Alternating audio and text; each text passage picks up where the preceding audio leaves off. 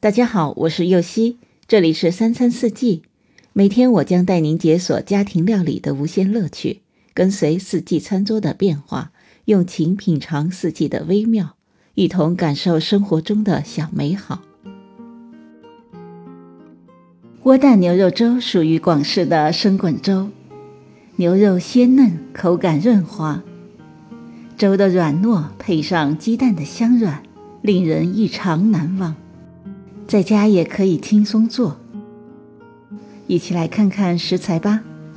大米一百克，牛里脊片一百克，鸡蛋一个，鲜香菇两个，姜适量，香葱一根，淀粉适量，生抽一小勺，白胡椒粉适量，香油适量，白糖适量，盐适量。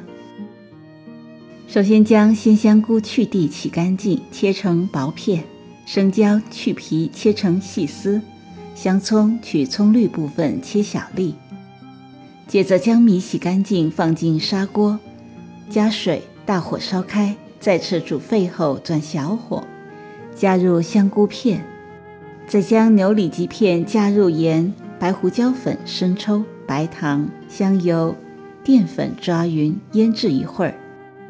等粥熬至粘稠，米粒开花，在粥里。磕入一个鸡蛋，轻轻化开，牛肉片均匀地摆在粥里，煮至微微变色，加入姜丝，等粥再次冒小泡，不需要完全沸腾，搅匀关火，撒上香葱碎，加入适量盐，搅拌均匀即可。